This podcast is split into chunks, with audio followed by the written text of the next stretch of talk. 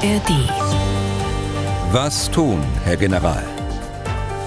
Der Podcast zum Ukraine-Krieg. Herzlich willkommen aus Leipzig. Ich bin Tim Deisinger, Redakteur und Moderator bei MDR Aktuell. Und da es ja nicht heißt, was tun, Herr Redakteur oder was tun, Herr Deisinger, sondern was tun, Herr General, ist natürlich auch heute unser Experte mit dabei, der frühere NATO-General Erhard Bühler. Tag, Herr Bühler. Tag, Herr Deisinger. Heute nochmal ein paar Sätze zum NATO-Gipfel äh, von dieser Woche. Ebenso besprechen wir natürlich die aktuelle Lage und wir beantworten auch immer wieder Hörerfragen. Diesen Podcast bekommen Sie wie immer werbefrei in der App der ARD Audiothek, aber auch überall da, wo es sonst noch Podcasts gibt. Und der Transparenz wegen, wir zeichnen auf am Freitag, 14. Juli.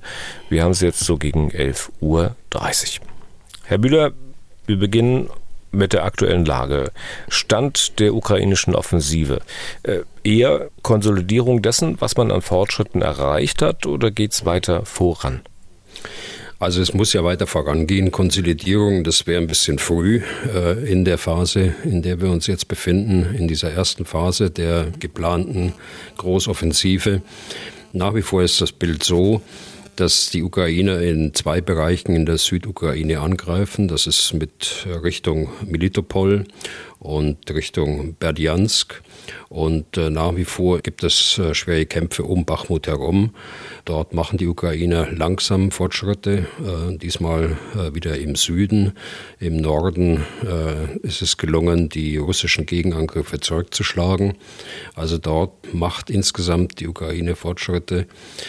Der kleine Brückenkopf gegenüber der Stadt Cherson ist nach wie vor vorhanden, obwohl die Russen alles dran setzen, äh, ihn zu zerstören und die äh, Soldaten wieder zu vertreiben von dem Ostufer des Dnipro. Parallel dazu geht der Kampf gegen die Versorgungslinien der Russen weiter, gegen die Logistik. Da gibt es äh, Meldungen über einen Angriff auch auf eine russische Region, Voronezh. Dort ist ein großer Truppenübungsplatz und äh, diese ganze Region ist eigentlich auch eine logistische Drehscheibe für den Einsatz der russischen Armee im Norden der Ukraine, also im Nordosten der Ukraine. Parallel dazu geht auch weiter der, der Kampf gegen Führungsstellen, Gefechtsstände. Äh, hier hat es einen Angriff gegeben mit äh, mutmaßlich einer äh, Storm Shadow gegen Berdjansk oder gegen das Hauptquartier der russischen Truppen dort in der Südukraine. Dort ist der Befehlshaber des südlichen Militärdistrikts der russischen Armee ums Leben gekommen. Also insgesamt die erste Phase der Offensive. Große Geländegewinne äh, sind dort nicht gemacht worden. Es geht aber langsam voran. Wenn wir auf die russische Seite schauen, da hieß es ja in den vergangenen Tagen und Wochen, dass man da auch immer wieder kleinere Gebietsgewinne verzeichnet. Wie sieht es damit aktuell aus? Ja, da haben wir auch äh, drei Bereiche, die wir mehrfach schon angesprochen haben. Wenn man von Norden äh, die Frontlinie nach Süden geht, äh, zunächst mal im Bereich Kopjansk, äh, dann äh, der nächste Brennpunkt ist Svatove und äh, der dritte Kremina. Hier machten die Russen kleinere Geländegewinne. Die Verteidigung der Ukraine hält aber. Das würde ich insgesamt nach wie vor als Entlastungsangriffe bezeichnen. Entlastungsangriffe für die südliche Front in der Südukraine, sodass äh, die ukrainische Armee verleitet werden soll, Reserven in den Norden zu verlegen, die dann an anderer Stelle eben nicht zur Verfügung stehen. Und Raketenangriffe äh, führen die Russen quasi auch äh, durch wie eh und je, ja? Ja, Raketenangriffe und insbesondere Drohnenangriffe. Die äh, ganzen letzten Tage, jede Nacht, äh, unterschiedliche Intensität äh, aber auch unterschiedliche Räume, die betroffen sind, unterschiedliche Ziele. Es hat wieder äh, Angriffe auf Kiew gegeben. Die Größenordnung ist äh, jeweils gleich in den, in den Nächten gewesen. 20 Drohnen, äh, zwei Marschflugkörper, eine Rakete äh, am einen Tag und am nächsten Tag 15 Drohnen. Der Zerstörungsgrad äh, der Drohnen und Marschflugkörper, Raketen ist nach wie vor hoch. In der einen Nacht 100 Prozent, dann in der gestrigen Nacht etwas weniger. Da sind von 15 Drohnen dann elf zerstört worden. Das heißt also, wenn hier äh, Tote und Verletzte zu beklagen sind, dann äh, scheint es, dass die dann meist von Trümmern der abgeschossenen Drohnen oder Raketen getroffen wurden. Ja, das ist leider so, dass äh, sowohl die abgeschossenen Raketen oder Drohnen, aber auch die Trümmer der Abfangraketen eher irgendwann wieder auf dem Boden landen müssen. Und äh, das hatten wir zuletzt auch in Kiew, als die Bilder gingen ja um die Welt, dass diese Wohnung da ausgebrannt ist und äh, es dort Verletzte gegeben hat in einem Wohngebäude. Zum Zweck dieser russischen Luftangriffe muss ich nochmal nachfragen. Sie haben immer mal wieder gesagt, dass damit die Flugabwehr beispielsweise um Kiew gebunden werden soll, sodass sie nicht beispielsweise an der Front eingesetzt werden kann, um die Truppen dort zu schützen. Ähm, kann ich einerseits nachvollziehen. Andererseits bedarf es dafür wirklich all diese Angriffe? Ich meine, die Ukraine kann es sich doch gar nicht leisten, Flugabwehr von Kiew abzuziehen, auch wenn die Russen die Stadt vielleicht mal zwei, drei, vier, fünf, sechs Wochen nicht beschießen würden, weil ein einziger Angriff nach vier, fünf, sechs Wochen wenn man die Flugabwehr ausgedünnt oder abgezogen hätte, würde dann doch reichen, um verheerende Schäden anzurichten. Insofern natürlich die Frage, ob das nicht schlicht auch Verschwendung ist, was die Russen da betreiben und die sich damit letztlich auch selbst schaden sich selbst schaden in dem Sinn, dass sie ihre Waffen verbrauchen. Das meinen Sie? Genau, damit? Material verbrauchen. Ja. Okay. Ja, äh, also Sie, ich hatte es gerade schon angedeutet, äh, das ist nach wie vor so, dass Sie auf wechselnde Ziele schießen, wechselnde äh, Anflugrichtungen verwenden aber auch wechselnde Plattformen, also einmal vom, von See aus, von Schiffen aus oder von Flugzeugen aus oder aus Räumen, aus wechselnden Räumen, aus denen sie die Drohnen schießen, das heißt aus der Region Krasnodar oder äh, um das Asowsche Meer herum, äh, aus dieser Richtung kommt das meistens, manchmal auch aus, äh, aus einem Bereich, der etwas weiter nördlich liegt, also aus Russland. Äh, der Zweck ist tatsächlich so, dass man versucht, dass Kiew die Luftverteidigungsmittel, die eigenen Raketen oder die Geparden oder äh, was auch immer sie an, an, Mitteln zur Verfügung haben, so zu verteilen, dass äh, die Ukraine zwar nicht flächendeckend, das wird gar nicht gehen bei diesem großen Land, aber dass äh, viele Bereiche abgedeckt werden. Äh, und äh, wenn das so ist, dann hat die Ukraine natürlich auch ein Problem, vorne an der Front äh, die entsprechenden Mittel zur Verfügung zu haben. Aber es kommt ein zweites dazu. Das war das, was ich selbst angesprochen habe. Es kommt ein zweites dazu. Und das ist der Abnutzungseffekt. Also es werden Raketen verbraucht auf der ukrainischen Seite, die natürlich auch nicht in großen Mengen zur Verfügung stehen. Und es kommt ein dritter Punkt dazu.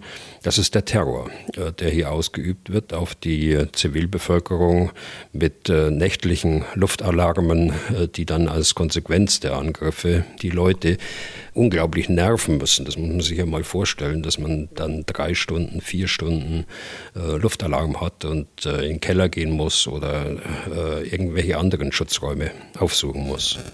Ein Hörer hat mal nachgefragt zur Strategie, die die Ukraine und der Westen an den Tag legen, weil immer auch die Runde machen würde, dass der Westen einen Ansatz verfolgen würde, wie er schreibt, den man mit Boiling the Frog, also den Frosch kochen, überschreiben könnte. Hintergrund, Angeblich ist es ja so, dass ein Frosch aus dem Topf springt, wenn man ihn gleich in kochendes Wasser wirft. Wenn man aber das Wasser, in dem er sitzt, so ganz langsam erhitzt, dann würde er es letztlich nicht merken, drin hocken bleiben und ist dann am Ende hinüber. Heißt also, man würde die Russen sozusagen weich kochen, ohne dass sie es wirklich merken. Ist das wirklich eine Art Strategie, die man da anwendet oder eigentlich nur vielleicht auch eine sehr ach, schlechte, fadenscheinige Begründung, dass es mit den Waffenlieferungen nur schleppend vorangeht.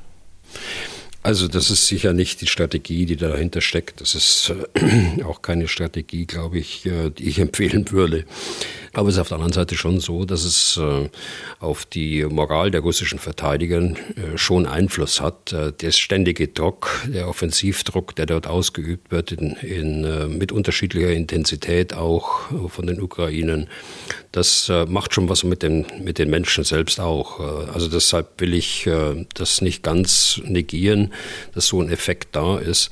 Aber Tatsache ist schon natürlich, wir kommen immer wieder auf den Punkt zurück, dass die Waffenlieferungen einfach zu schleppend angefangen haben, obwohl der Bedarf eigentlich äh, schon sehr früh klar war, schon über ein Jahr äh, klar war, bis äh, dann die Entscheidung getroffen worden ist, zum Beispiel Kampfpanzer auch zu liefern.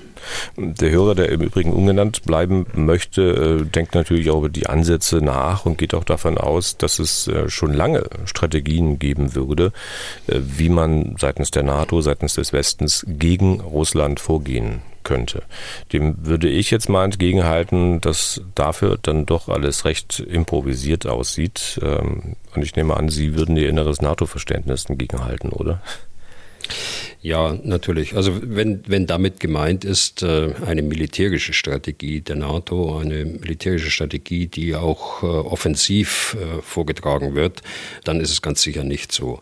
Also die, das NATO-Bündnis ist ein, ein Defensivbündnis und hat da auch in der Vergangenheit keine offensiven Absichten gehabt und hat das natürlich heute auch nicht. Und ähm, unter anderem dieser Mail äh, konnte ich annehmen, dass offenbar bei weitem noch nicht jedem ihre Argumente in die Ohren und noch tiefer gedrungen sind, wieso äh, es eine Eskalation bedeuten würde, wenn die NATO die Ukraine direkt unterstützen würde, also wenn dort NATO-Truppen aktiv äh, wären. Vielleicht nochmal zwei Sätze dazu. Ja, es gibt, äh, und das äh, wird auch so bleiben, es gibt ja den Grundsatz, äh, dass die NATO beschlossen hat, keine Kriegspartei werden zu wollen. Und da hat sich auch nichts geändert. Und sie will auch nicht, dass sie irgendwie in den Krieg hineingezogen wird. Auch daran hat sich nichts geändert. Okay. Ich will mal gleich noch eine Hörermail anschließen. Igor Schwandke hat uns geschrieben und er meint, dass er Widersprüche in Ihren Aussagen, Herr Bühler, erkannt hat und möchte nun wissen, ja, wie ist es denn nun? Ich greife mal einen Punkt raus und zwar wie folgt, ich zitiere. Herr Bühler meint, dass es im Falle eines NATO-Beitritts zu einer vertikalen sowie horizontalen Ausweitung des Konflikts käme und betont, dass niemand das wolle.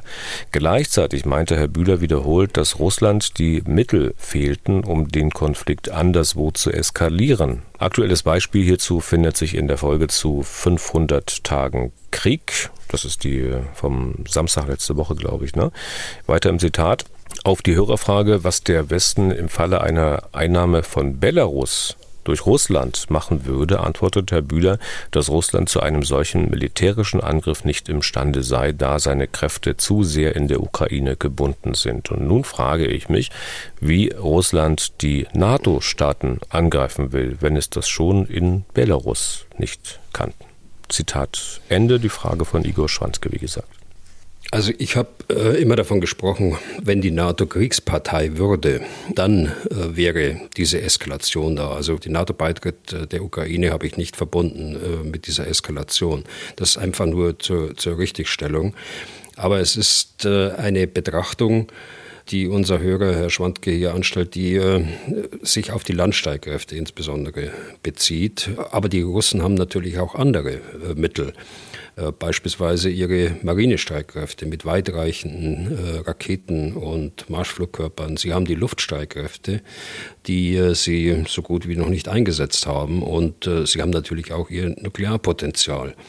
Also von daher sind schon Potenziale da, die man im Auge behalten muss. Aber es ist auch richtig, dass man mit einem groß angelegten Angriff auf äh, das Baltikum beispielsweise mit Landstreitkräften im Augenblick nicht rechnen muss, weil äh, die russische Armee zurzeit eben anderweitig äh, Probleme hat, anderweitig gebunden ist und hier das gar nicht durchführen könnte.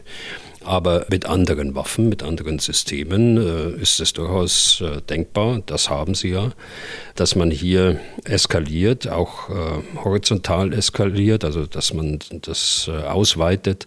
Und deshalb ist ja äh, die Position so stark, dass man sagt, wir wollen dort äh, keinen Anlass geben, wir wollen keine Kriegspartei werden.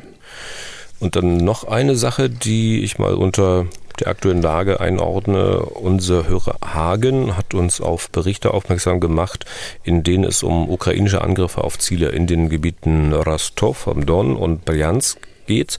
Hier ist möglicherweise mit Raketen geschossen worden, die dafür ursprünglich auch gar nicht vorgesehen waren, nämlich mit Boden-Luftraketen auf Bodenziele, quasi genauso wie es die Russen machen mit ihren S-300, nur dass die Ukrainer möglicherweise noch ältere eingesetzt haben, nämlich äh, das Vorgängermodell S-200. Ähm, Da habe ich gedacht, in der DDR, da gab es mal einen Spruch, der immer wieder auf vielen, vielen Plakaten stand, ähm, von der Sowjetunion lernen heißt siegen lernen. Also dann würde ich sagen, hat man den einfach mal auch äh, kreativ angewandt. Ja, die Ukraine hat ja äh, eine, eine Rüstungsindustrie schon traditionell, schon in der Sowjetunion äh, gehabt damals, äh, die äh, sehr kreativ sein kann. Das haben wir ja schon mehrfach gesehen in, in diesem Krieg, dass äh, dort Waffensysteme oder Drohnen oder Munition äh, verändert worden ist, äh, weiterentwickelt worden ist. Äh, das kann durchaus sein, dass sie auch äh, die S-200, die sie zwar nicht mehr aktiv nutzen als äh, Luftverteidigungsmittel, äh, sondern ähm, dass die eben im, im Boden-Boden-Einsatz äh, einsetzen. Hm, aber da hat man natürlich das gleiche Problem wie die Russen. Ne? Man kann nicht so genau treffen. Besteht also da nicht auch die Gefahr, dass man äh, statt möglicherweise anvisierte militärische Ziele auf russischem Territorium ähm, zivile Einrichtungen trifft? Ja, das kommt darauf an, wie man diese, diese S-200, wenn das alles stimmt, äh, Euromaidan hat das zum ersten Mal am Wochenende am vergangenen Wochenende berichtet nach dem Angriff dort auf Rostov. Es kommt darauf an, wie, wie man sie weiterentwickelt hat, äh, welches Navigationssystem man äh, verwendet, beispielsweise für diese Rakete. Dann äh, ist die Genauigkeit natürlich schon größer. Auf der anderen Seite sollte es nicht so sein, sollte sie ungenau sein, äh, was ich jetzt persönlich nicht weiß, dann äh, habe ich aber noch keine Meldungen gesehen, dass äh, irgendwie die Ukraine äh, solche, solche Waffen so einsetzt, wie die Russen sie einsetzen, nämlich auf Kramatorsk, äh, auf äh, Odessa, auf andere Städte und wahllos auf äh, zivile Ziele. Wissen Sie, ob das originär sagen wir, ukrainische Waffen sind? Weil ich habe auch gelesen, dass die möglicherweise diese S-200 aus ganz, ganz alten Beständen der Polen geliefert worden sein könnten. Das weiß ich tatsächlich nicht, ob die aus Polen kommen. Ich habe das gesehen, aber das kann ich nicht bestätigen. Aber wenn man sich so anschaut, äh, auch was die Russen machen, auch was die Ukrainer machen, äh, sie äh, vernichten das Material nicht, das sie ausmustern. Also die fliegen diese, diese S-200 schon viele Jahre nicht mehr. Ich, um die zehn Jahre muss das her sein, dass sie das ersetzt haben durch S-300. Das System war ja äh, im Kalten Krieg äh, darauf ausgelegt, dass man die Städte äh, der damaligen Sowjetunion äh, schützen kann. Und die haben sicher hunderte von, von äh, diesen Raketen äh, insgesamt in allen Ländern der, der damaligen Sowjetunion. Und die sind sicher irgendwo eingelagert oder rotten da vor sich hin. Und möglicherweise hat man dort diejenigen, die man noch verwenden kann, dort weiterentwickelt. Okay, dann das soweit zur aktuellen Lage und zu aktuellen Meldungen. Ein Blick zurück auf den NATO-Gipfel in Vilnius. Zunächst mal ganz generell gefragt, Herr Bühler, wie ist Ihr Fazit? Haben Sie ein gutes Gefühl, haben Sie ein schlechtes Gefühl? Also ich habe insgesamt ein gutes Gefühl. Äh, ich meine, der Gipfel hat die Geschlossenheit der NATO gezeigt. Dem Kommuniqué ist von allen zugestimmt worden. Alle 31 äh, NATO-Staaten haben gesagt, ja, das ist unsere gemeinsame Position und das trotz äh, schwieriger Sicherheitslage mitten im Krieg äh, zwischen Russland und Ukraine, trotz den, den schwierigen Entscheidungen, die dort äh, getroffen werden mussten, trotz äh, einiger Probleme auch, die sich im Umfeld dort, äh, Stichwort Schweden, aufgetan haben. Ich meine also, insgesamt war es ein erfolgreicher Gipfel. Was wir natürlich nicht tun können, ist alle 90 Punkte aus diesem angesprochenen Kommuniqué, das da verabschiedet worden ist, äh, jetzt ähm, zu referieren. Wenn man sich das Ding durchliest, dann sieht man, dass es auch um weit mehr ging als den möglichen NATO-Beitritt der Ukraine, als die Waffenlieferung dorthin. Sie haben ja am Telefon im Vorfeld, äh, also gestern Abend mal erzählt, dass Sie den Eindruck haben, dass man schon ein bisschen na, ein schiefes Bild bekommen kann äh, über den NATO-Gipfel, wenn man nur das wahrnimmt, wahrnimmt, worauf sich die Medien äh, konzentriert haben. Inwiefern?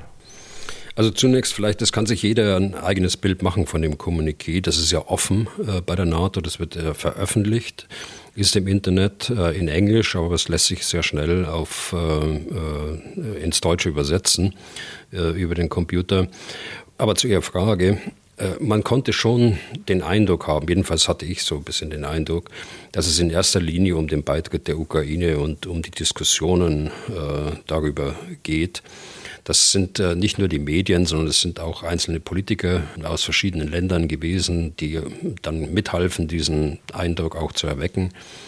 Es war auch der ukrainische Präsident natürlich in seinen äh, ersten Reaktionen auf äh, die Beitrittsmodalitäten zunächst mal und dass jetzt kein Beitritt äh, unmittelbar bevorsteht. Aber das war ja eigentlich im Vorfeld des Gipfels schon klar. Da haben ja alle Nationen auf äh, niedrigerer Ebene, also die Delegationen, die das alles erarbeitet haben, die haben sich ja schon verständigt darauf, verständigt, ich mache es mal an, an drei Punkten fest, Ukraine gehört zur NATO auf lange Sicht, ohne ein Datum zu nennen. Äh, zweitens der Beitritt nicht während des Krieges. Und drittens äh, das Zugeständnis, wenn mal die Einladung äh, erfolgt, dass man dann kein Vorbereitungsprogramm mehr durchlaufen muss. Das ist ja ähnlich wie bei, bei Finnland und bei Schweden, sondern da wird es dann sehr schnell gehen können, wenn die Einladung kommt. Und dann äh, natürlich die formelle Einbindung der Ukraine in auch heute schon im Rahmen dieses NATO-Ukraine-Rats, den man geschaffen hat. Das war ja ein Konstrukt, das man auch mit Russland hatte bis 2014. Also es ging um weit mehr als die Ukraine äh, auf diesem NATO-Gipfel. Aber es ist, ist, ja nun mal, ich sag mal, das Leid äh, von Medien, Leid hinten mit D geschrieben, äh, dass sie wirklich gar nicht alles abbilden können. Ne? Also man muss sich auf bestimmte Dinge konzentrieren, bestimmte Dinge rausgreifen, um dann zumindest ein wenig in die Tiefe gehen zu können. Wir müssen uns ja auch auf ausgewählte Dinge hier im Podcast konzentrieren. Wir haben zwar hin und wieder Mails äh, bekommen, in denen angeregt wird, dass sie mit ihrer beruhigenden Stimme, Herr Bühler, Hörbücher einsprechen sollten. Aber wenn Sie anfangen würden, die 100 Seiten Kommuniqué vorzutragen, dann wären sicherlich trotzdem alle irgendwann eingeschlafen. Ähm, also mal ein bisschen kürzer. Welche Themenblöcke waren denn tatsächlich aus Ihrer Sicht die wichtigsten? Welche sind denn in der Berichterstattung da ein bisschen kurz zu kommen? Also ganz wichtig, meine ich, war, war die Erklärung der G7-Staaten, der sich jetzt äh, weitere sechs Staaten auch angeschlossen haben. Äh, zweitens äh, ganz wichtig die Ankündigung der weiteren Unterstützung durch Waffenlieferungen, durch ganze Pakete. Deutschland hat ja auch ein Paket von 700 Millionen angekündigt. Drittens äh, die künftige militärische Ausrichtung des Bündnisses. Äh, und äh, die ist dort beschlossen worden und die wird das Bündnis auf Jahre hinweg prägen auch. Und letztlich auch die finanzielle Seite der Medaille. Also, dass man sich verständigt hat, dass man künftig mindestens äh, zwei Prozent jährlich äh, des Bruttoinlandsprodukts ausgeben will für Verteidigung. Bis jetzt war es ja so, dass zwei Prozent äh, praktisch das Ziel war, dass man das erreicht. Aber jetzt ist es mindestens zwei Prozent und davon mindestens 20 Prozent für Investitionen in Großgerät, in Waffen, in Ausrüstung, einschließlich der Entwicklung äh, solcher Waffensysteme. Okay, ähm, das die äh, Themenblöcke, die die wichtigsten waren. Äh, ich will mal, mal sagen, mal zwei rausgreifen. Das erste, was Sie genannt hatten, war G7, die Erklärung der G7-Staaten. Ähm, wieso ist denn diese Erklärung so wichtig? Wieso haben Sie die an die erste Stelle gestellt? Ja, weil es zum ersten Mal eine Verpflichtung äh, der G7-Staaten äh, war, einen, das ist zum ersten Mal ein gemeinsamer Beschluss, äh, ein schriftlich festgelegter Beschluss ähm, gibt, der äh, eine langfristige, eine langfristige Unterstützung der Ukraine zum Inhalt hat. Also da geht es um Jahrzehnte äh, im Grunde genommen. Und da geht es nicht um ein paar Monate und das Jetzt und Heute, sondern das ist äh, systematisch in die, in die Zukunft geblickt. Und die Einzelpunkte äh, sind langfristige militärische und finanzielle Hilfe. Zweitens, äh, eine zukunftsfähige Truppe aufzubauen dass das Land selbst verteidigen kann und äh, dass Russland vor künftigen äh, Angriffen abschrecken soll. Äh, Waffen und Ausrüstung liefern, äh, Ukraine vor Cyberangriffen schützen und die geheimdienstliche Zusammenarbeit auszubauen. letztlich auch äh, ist gedacht an den Wiederaufbau der Ukraine an äh, andere Dinge wie Ausbildungsprogramme für äh, ukrainische Soldaten, gemeinsame Militärübungen und dergleichen. Also das ist schon ein, äh, wie hat es äh, der Präsident Zelensky bezeichnet, äh, eine erste rechtsverbindliche Zusicherung eines Sicherheitsschirms. So hat er das ausgedrückt in der, in der Pressekonferenz.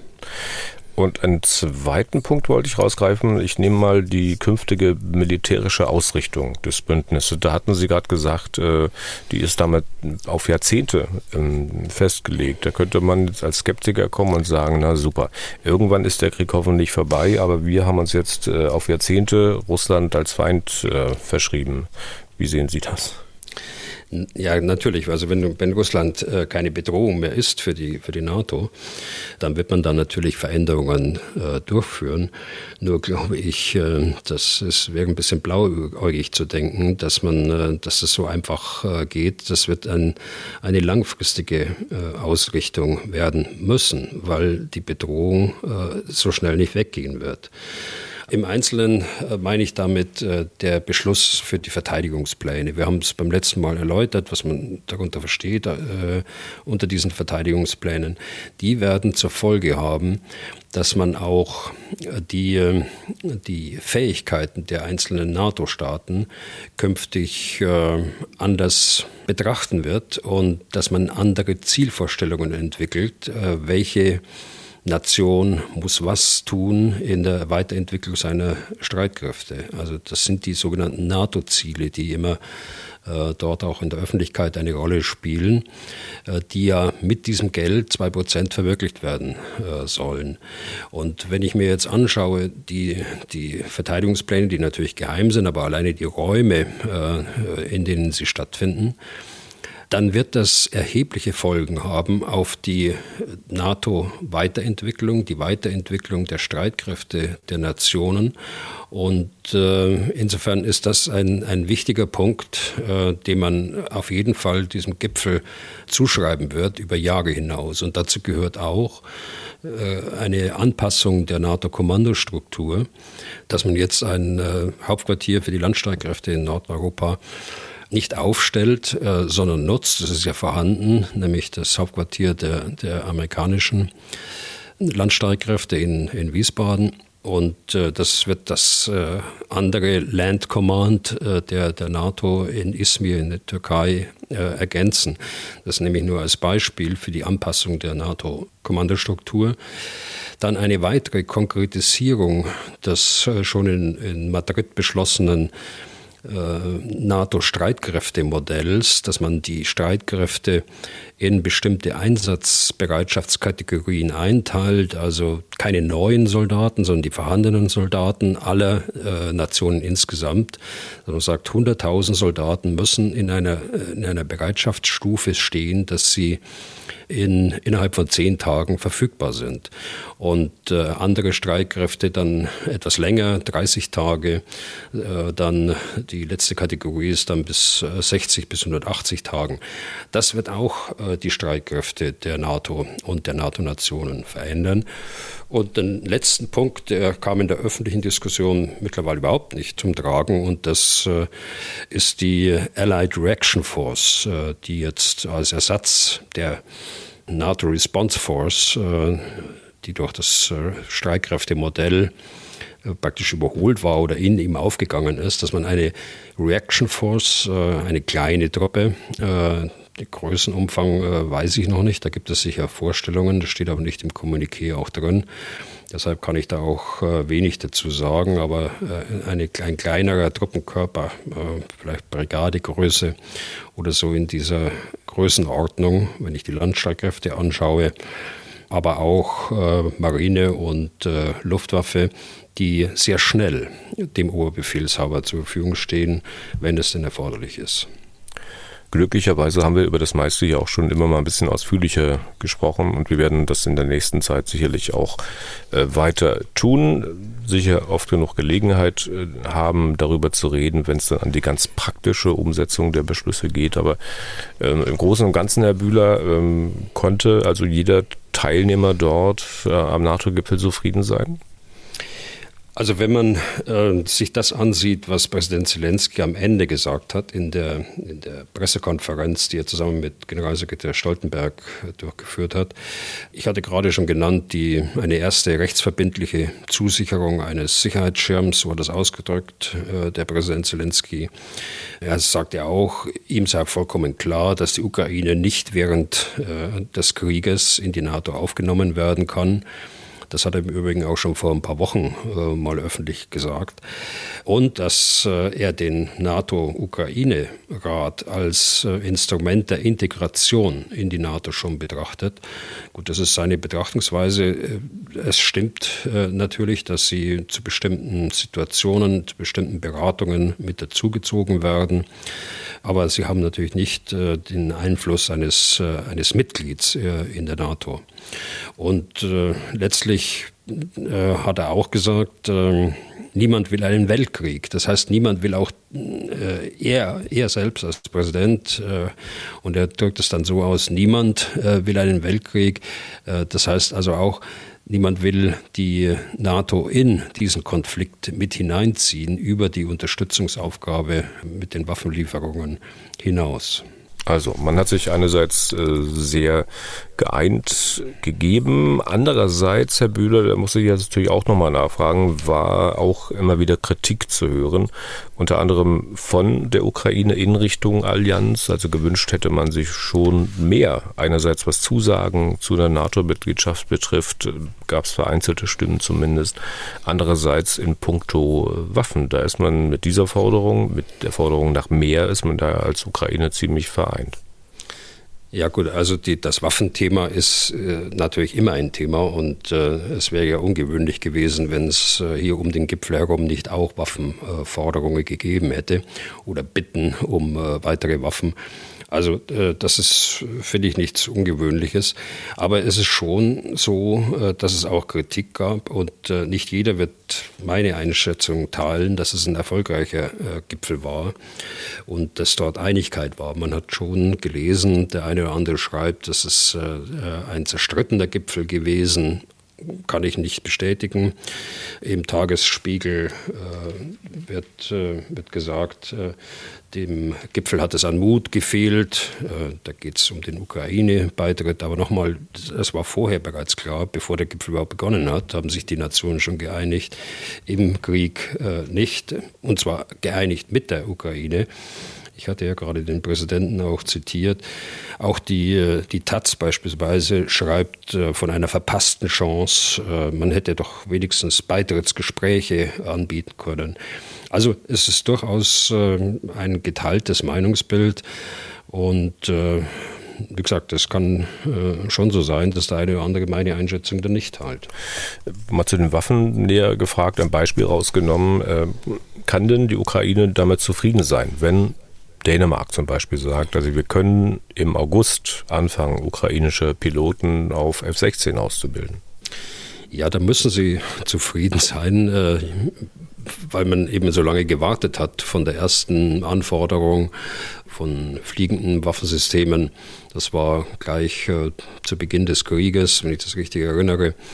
Und äh, die Entscheidung darüber ist ja erst, äh, wann war das, Mai oder Ende Mai äh, getroffen worden. Und wenn es im August schon beginnt, dann ist das äh, wirklich ein Erfolg. Hm. Heißt aber auch, dass man die Flugzeuge dann vielleicht na, ab dem kommenden Frühjahr, Ende des Frühjahrs nutzen kann.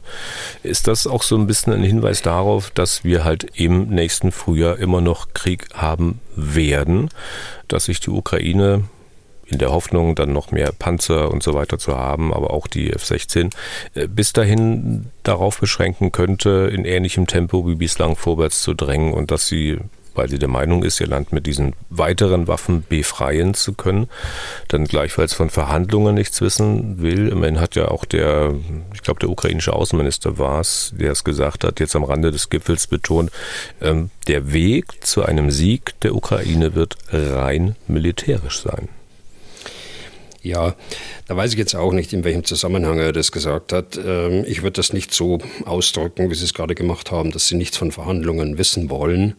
Äh, Sie haben ja mehrfach äh, über die Kriegsdauer hinweg deutlich gemacht, es gibt bestimmte Bedingungen und die sind härter geworden natürlich mit fortschreitendem Krieg die Bedingung, die Vorbedingung ist, äh, Russland muss seine Angriffe einstellen und äh, muss seine Truppe zurückziehen. Das ist aus Sicht der Ukraine ein, ein äh, entscheidender Punkt für Verhandlungen. Ich verstehe das auch, weil Russlands politische Ziele unverändert sind äh, bis, bis heute und auch zuletzt erst wiederum bestätigt worden sind durch den Präsidenten selbst, äh, also Präsident Putin. Also von daher verstehe ich das schon. Aber ich glaube, äh, man darf jetzt die F-16 nicht verknüpfen mit der, mit der äh, gerade beginnenden Offensive. Äh, die Ukraine wird ganz sicher nicht warten wollen und auch nicht warten können. Und wenn sie die Gelegenheit findet, wenn sie den, den Durchbruch schafft durch die Verteidigungslinien im Süden der Ukraine, dann wird sie ganz sicher weiter vorgehen. Stichwort F-16, äh, hat auch der russische Außenminister Lavrov das Wort äh, atomar mal in den Mund genommen, also in Bezug auf die F-16, weil diese Maschinen Atomwaffen tragen könnten, würde man die Lieferung solcher Flugzeuge als Bedrohung Russlands durch den Westen im nuklearen Bereich ansehen. Was ist denn davon zu halten? Also wohlwissend, dass Lavrov ja in der Regel nicht so ein Gift- und Galle-Spritzer ist wie der frühere Präsident Medvedev. Naja, er ist schon auch. Äh, er ist schon deftig, aber mit Medvedev, glaube ich, nicht vergleichbar. Ne? Das mag sein, aber es ist ja nicht das erste Mal, dass Lavrov auch äh, mit der Nuklearkeule da irgendwie äh, versucht, äh, Angst und Schrecken auszulösen. Die USA werden der Ukraine ganz sicher keine nuklearfähige Konfiguration der F-16 zur Verfügung stellen.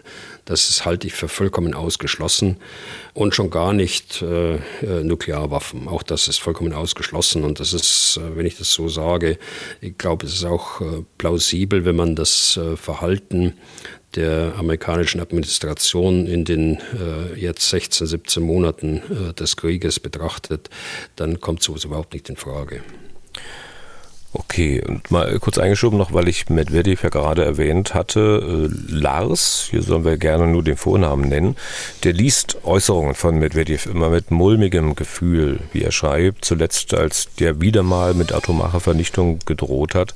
Und weiter schreibt Lars folgendes. Medvedev fabuliert von einer russischen Militärparade in Berlin nach einem Angriff auf die Hauptstadt, warnt, Ganz aktuell der Dritte Weltkrieg rücke näher, betont, dass man in Moskau nicht mit der Wimper zucken werde und auf den Atomknopf drücke. Er selbst wolle das am liebsten tun und so weiter und so weiter. Was halten Sie, Herr Bühler, von diesen ganzen regelmäßigen Hasstiraden Medvedevs? Lassen Sie diese dennoch ruhig schlafen? Wie ernst muss man Medvedevs Äußerungen heutzutage nehmen? Ist er wirklich ein potenzieller Nachfolger Putins? Na dann gute Nacht. Oder wendet er sich in diesem Falle erneut über Nacht um 180 Grad und wird dann seinerseits plötzlich zum lupenreinen Demokraten? Zitat Ende dieser Frage oder dieser Fragen von Lars. Ja, ja, der Putin ist ja auch als lupenreiner Demokrat bezeichnet worden. Darauf beziehen sie sich äh, gerade wohl. Und Medvedev äh, war ja auch lange Zeit als Hoffnungsträger äh, betrachtet worden von äh, den westlichen Staaten und hier in Deutschland insbesondere. Was sie tatsächlich sind, äh, kann man ja heute sehen, nach anderthalb Jahren Krieg. Äh, ja, ich kann äh, ruhig schlafen. Ich nehme normalerweise alles ernst, was, äh, was Russland da sagt, aber gerade in dieser Frage, da habe ich äh, kein Problem damit, ruhig zu schlafen. Das sind Drohungen, die ausgestoßen werden, um unsere Bevölkerung in Sorge zu versetzen, in Angst zu versetzen, um damit auch die, äh, die Unterstützungsbereitschaft äh, der Bevölkerungen hier im Westen dort beeinflussen zu können und einzuschränken. Also vor diesem Hintergrund äh, muss man das sehen. Aber man kann auch davon ausgehen, dass manche dieser Äußerungen bestimmt auch nicht immer geplant ist, äh, sondern auch möglicherweise einem gewissen Temperament oder einem körperlichen Zustand mancher Leute, die das äußern, geschuldet ist. Ne? Ja, ja, das natürlich. Okay. Zurück zum. Ich bin auch nicht sicher, wissen Sie, Herr Deisinger, ob das alles im äh, Interesse des Kreml liegt, was dort äh, gesagt wird, gerade in dieser Frage. Denn äh, hier hat sich China ja ganz eindeutig auch positioniert, gerade in dieser Nuklearfrage. Und daran kann der Kreml auch nicht vorbeigehen. Hm. Zurück nochmal zum NATO-Gipfel. Bei aller Einigkeit, wenn man hört halt, was teilweise am Rande des Gipfels der Presse gesagt wurde, dann kann man ja durchaus ahnen, dass der Tonfall intern auch gegenüber der Ukraine sicher nicht immer so fein gewesen ist, wie man vielleicht den Anschein erwecken möchte. Nehmen wir ein Beispiel. Ben Wallace, das ist der britische Verteidigungsminister, der hat äh, zu verstehen gegeben, dass sich die Ukraine doch bitteschön ein bisschen zurückhalten möchte bei ihrer Kritik an westlichen Waffenlieferungen. Äh, ich zitiere ihn mal. Ich habe den Ukrainern vergangenes Jahr, als ich elf Stunden gefahren bin, damit mir eine Liste gegeben wird, gesagt, ich bin nicht Amazon. Und weiter dann, ob man es mag oder nicht, die Leute wollen etwas Dankbarkeit sehen. Zitat Ende. Ist also vielleicht Ihr Maß an Verständnis, Herr Bühler, doch manchmal ein bisschen sehr groß oder macht Wallace da ein Fass auf, das nicht in die Öffentlichkeit gehört? Also ich, ich weiß es äh, nicht. Äh, ich, äh, Minister Wallace war früher äh, Offizier der britischen Armee. Ich habe ihn mal kennenlernen dürfen äh, und äh, er ist, äh, glaube ich, nicht so spontan. Jedenfalls habe ich ihn so nicht kennengelernt. Der, ich weiß auch nicht, ob da nicht ein bisschen äh, Ironie dahinter steckt, äh, ein bisschen britischer Humor dahinter steckt.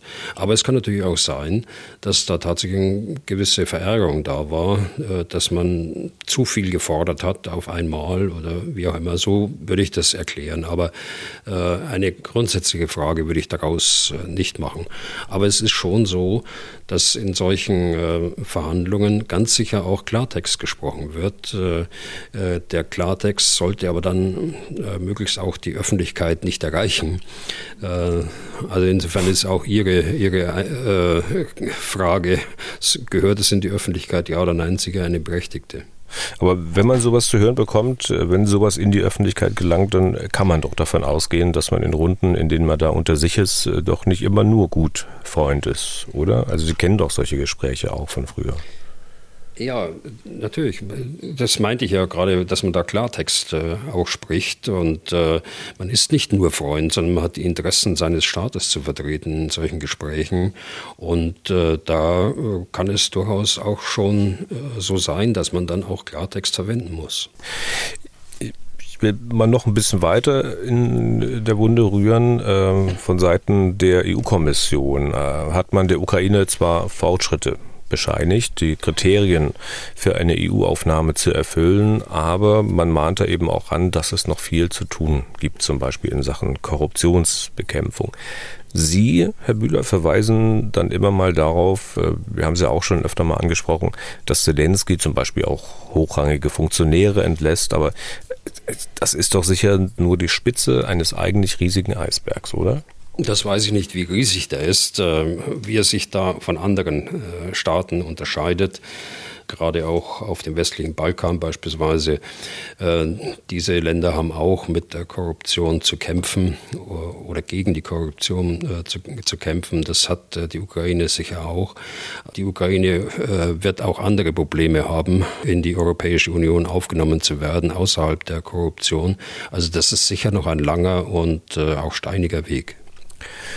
Unser Hörer Feil Herfried der macht sich auch Sorgen um die Entwicklung der Ukraine und der schreibt Folgendes, ich zitiere, berücksichtigt man in der Frage eines NATO-Beitritts der Ukraine auch den Umstand, dass nach Zelensky ein Machthaber ankommen könnte, der sich gegenüber Russland weit weniger abgrenzt, als das aktuell der Fall ist. Niemand hat eine Glaskugel, aber wäre so ein Umstand nicht gefährlich für die NATO? Fragezeichen. Also mit Machthaber meinen Sie also jetzt jemanden, der äh, nicht so wie Zelensky ein gewählter Präsident ist, äh, nicht so wie Zelensky auch der parlamentarischen Demokratie dort verpflichtet ist. Äh, ich glaube, das verliert man ein bisschen aus dem Blickfeld, dass hier auch nicht nur der Präsident, auch wenn er alles überstrahlt durch seine Kommunikationsfähigkeiten und durch seine Führungsstärke, dass nicht nur der Präsident die Ukraine repräsentiert, Gut, wenn, wenn sich das ändert, äh, da muss man sehen, wie das im Einzelnen sich ändert. Und äh, man wird sicher auch äh, dann Maßnahmen ergreifen, wenn das, wenn das so weit kommt. Aber ich glaube, da müssen wir nicht allzu große Sorgen haben, denn äh, das NATO-Bündnis kann natürlich auch integrierend wirken. Das äh, NATO-Bündnis, alleine die Zugehörigkeit, kann auch stabilisierend wirken. Das muss also nicht so sein, dass da irgendwie irgendein äh, neuer Machthaber irgendwie um die Ecke kommt. Zwei Nachfragen dazu. Ähm, das klingt, was Sie jetzt gerade gesagt haben, so, als ob man sich darüber keine Gedanken macht. Ich glaube, äh, dass man sich da keine Gedanken äh, machen braucht. Äh, sicher ist es immer, wenn, sie, wenn sich irgendwas neu entwickelt, ist immer eine gewisse Unsicherheit da. Aber ich glaube, das ist unbegründet. Und was Sie sagten, stabilisierende Wirkung der NATO, so wie in der Türkei? Also ich, meine, ich wollte jetzt keine Beispiele bringen, aber, aber wenn Sie es schon bringen.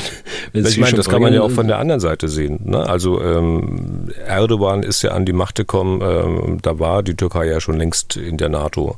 Insoweit hat die NATO da nicht unbedingt stabilisierend gewirkt. Oder wenn man den Konflikt Griechenland-Türkei anschaut, da bin ich mir auch nicht so sicher, ob das auf Dauer so gut geht.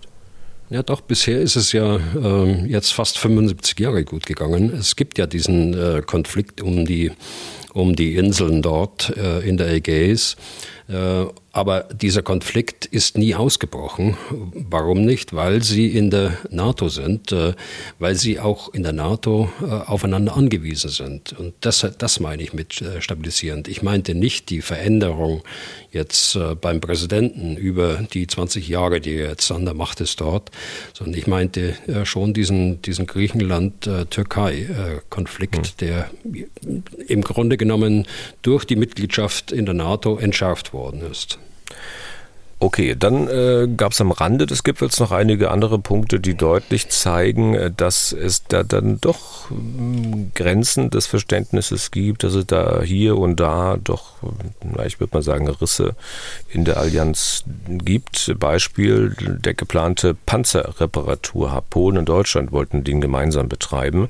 Wir haben vor kurzem auch darüber gesprochen und nun ist es doch so gekommen, dass man sich nicht geeinigt hat, dass es diesen Hub nicht geben wird und die Panzer statt in Polen in Deutschland repariert werden soll. Das heißt, von der Front müssen die kaputten Panzer bis an die polnische Grenze, dann quer durch ganz Polen bis nach Deutschland und dann natürlich auch wieder zurück. Das ist doch ein Witz, Herr Bühler, oder? Naja, Risse würde ich das äh, nicht nennen. Das äh, äh, sind Meinungsverschiedenheiten, die dazu führen, dass eine gute Idee sich nicht umsetzen lässt. Äh, ich bin auch nicht ganz sicher, äh, Herr Deising, ob es tatsächlich so ist, dass es jetzt begraben ist, diese ganze Idee, oder ob man nicht damit meint, dass man den einen oder anderen Panzer, ich meine, es sind vier Leoparden, die so schwer beschädigt sind, dass sie dort vor Ort nicht instand gesetzt werden können. Man bringt ja nicht einen Panzer nach Deutschland, nur weil, er, weil ihm eine Kleinigkeit fehlt, sondern da ist schon ein schwerer Schaden da. Und dass man diese Zeit überbrückt, bis man eine andere Lösung findet. Äh, ich glaube, das ist äh, pragmatisch gedacht und äh, dass es einfach weitergeht und dass die jetzt möglichst schnell instand gesetzt werden. Hm. Aber haben Sie denn, sehen Sie denn Ansätze für eine, für eine Lösung? Also bislang sah das ja nicht so aus, sondern es sah ja eher so aus, als ob Polen da ähm, sich querstellt und sich nicht gar nicht einigen möchte eigentlich. Ich glaube, es sind äh, Unterschiede äh, der beteiligten Industrien. Äh, die äh, äh, will da gar keine Schuldzuschreibung machen, aber es scheint mir eher so zu sein, dass äh, das an Forderungen der polnischen Verteidigungsindustrie liegt. Die Regierungen äh, haben da wahrscheinlich die gleiche Zielsetzung, dass man es möglichst äh, schnell und möglichst vor Ort instand setzen können muss. Aber äh, wenn sich das aus äh, vertragsrechtlichen Gründen, aus äh, Forderungsgründen äh, dort nicht realisieren lässt zurzeit, dann muss man eben dann zu so einer pragmatischen Lösung kommen, dass man sie auf den Eisenbahntransport bringt und nach Deutschland schafft und es dann hier macht. Denken Sie, dass die, ich sag mal, Kriegsdynamik da auch ein bisschen Druck ausüben könnte in Zukunft? Weil ich mutmaße mal, dass diese vier schwer beschädigten Leopards nicht die letzten sein werden. Und wenn der Krieg möglicherweise an die Intensität noch zunimmt, dass es da noch mehrere von diesen Panzern treffen wird. Also und dass dann dadurch vielleicht auch ein, ein, ein Druck entsteht, dass man sich einigt? Das kann gut sein. Das ist, äh, ich will jetzt keine Verluste herbeireden, aber es ist ja so, dass äh, in dem Krieg äh, Verluste gibt und es wird weitere Verluste geben. Aber der Druck ist eigentlich heute schon da, denn so eine Panzerreparatur, die bauen sie auch nicht von einem Tag auf den anderen auf. Okay, und dann habe ich noch eine kleine Sache vom Rande des Gipfels, jetzt mal nichts Kritisches, nichts mit Meckern. Äh, Norwegen hat bekannt gegeben, dass man der Ukraine 1000 Black Hornet Drohnen liefern will. Oder sagen wir besser Dröhnchen, denn diese Aufklärungsdrohnen, die können natürlich keine Waffen tragen, sie sind richtig winzig, also groß wie ein Spatz, würde ich sagen. Wenn ich es recht weiß, hat die Bundeswehr sogar auch welche. Können Sie mal sagen, was das für Dinger sind und wofür die nützlich sind? Ja, das sind ähm, kleine Drohnen. Das ist äh, ja handflächengroß, würde ich sagen. So, ja, so wie ein Spatz. Äh, das sind, äh, sehen aus wie, wie kleine Hubschrauber, haben aber eine sehr äh, gute Optronik eingebaut, mit der sich Live-Bilder übertragen lassen, nicht über große Entfernungen, äh, sondern äh, die sind gedacht für, für einen Soldaten, der zu Fuß unterwegs ist und der mit, äh, der mal um die Ecke schauen muss. Was ist hinter der nächsten Ecke los? Also so ein Aufklärungsmittel für einen einzelnen Soldaten oder für einen Gruppenführer in der, in der Infanterie, für, so, für solche Einsatzzwecke ist das gedacht. Mhm. Und äh, aufgrund ihrer Größe sind die natürlich äh, schwerer zu entdecken und auch schwerer abzuschießen als andere Drohnen, die bis jetzt im Einsatz sind. Ja, genau. Das, so, so, ein kleines Ding sehen Sie ja nicht, wenn das äh, äh in der Luft hängt. Und äh, von daher, wenn es nicht entdeckt werden kann, kann es auch nicht beschossen werden. Hm. Okay, also das zum NATO-Gipfel äh, an dieser Stelle.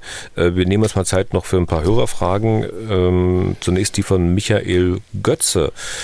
Zitat, immer wieder reisen Staatschefs in die Ukraine, zuletzt auch der polnische Präsident Duda. Ich frage mich, wie das organisiert und abgesprochen wird. Das wäre ja definitiv auch nicht äh, im Interesse des Kremls, wenn ein Staatschef eines NATO-Mitglieds bei einem zufälligen Angriff getötet werden würde. Konkret werden solche Reisen vorab der russischen Führung bekannt gegeben. Ganz extrem wäre natürlich ein Unfall gewesen, als Joe Biden in die Ukraine gereist ist. Zitat Ende. Also solche Reisepläne äh, von äh, Politikern und äh, gerade Regierungschefs in Kriegs- und Kriegsgebieten, die werden bis zur letzten Minute geheim gehalten. Da werden auch mitreisende Journalisten werden verpflichtet, dort nicht zu berichten, dass die Reise überhaupt stattfindet. Also von daher versucht man den, den Grad der, der Mitwisser möglichst klein zu halten. Aber äh, es ist durchaus auch üblich, dass man dort ankündigt, äh, dass man das notifiziert. Und ich glaube, dass man davon auch ausgehen kann, auch wenn ich es nicht im Einzelnetz belegen kann. Dann eine Frage, die ist ein bisschen grundsätzlicher, und zwar von Klaus Schmidt. Ich zitiere, wäre es für Deutschland nicht über alle Maßen wichtig, eine Führungsrolle zu übernehmen in Sachen Waffenlieferung, Logistik und Finanzierung, in meinen Augen deutlich mehr als jetzt, steht in Klammern, um verspieltes Vertrauen zurückzugewinnen. Mir geht es da um die German Angst und auch darum, militärisch eben nicht nur auf den Zweiten Weltkrieg reduziert zu werden, sondern als wirklicher Freund und Kämpfer für Freiheit und Demokratie gesehen zu werden bei unseren Partnern und Verbündeten. Diese Werte sind im Moment leider nicht durch Diskussionen und Lamentieren zu verteidigen. Muss oder kann da von Deutschland nicht deutlich mehr kommen, auch mal vorpreschen und nicht nur auf die anderen warten? Die Frage, wie gesagt, von Klaus Schmidt.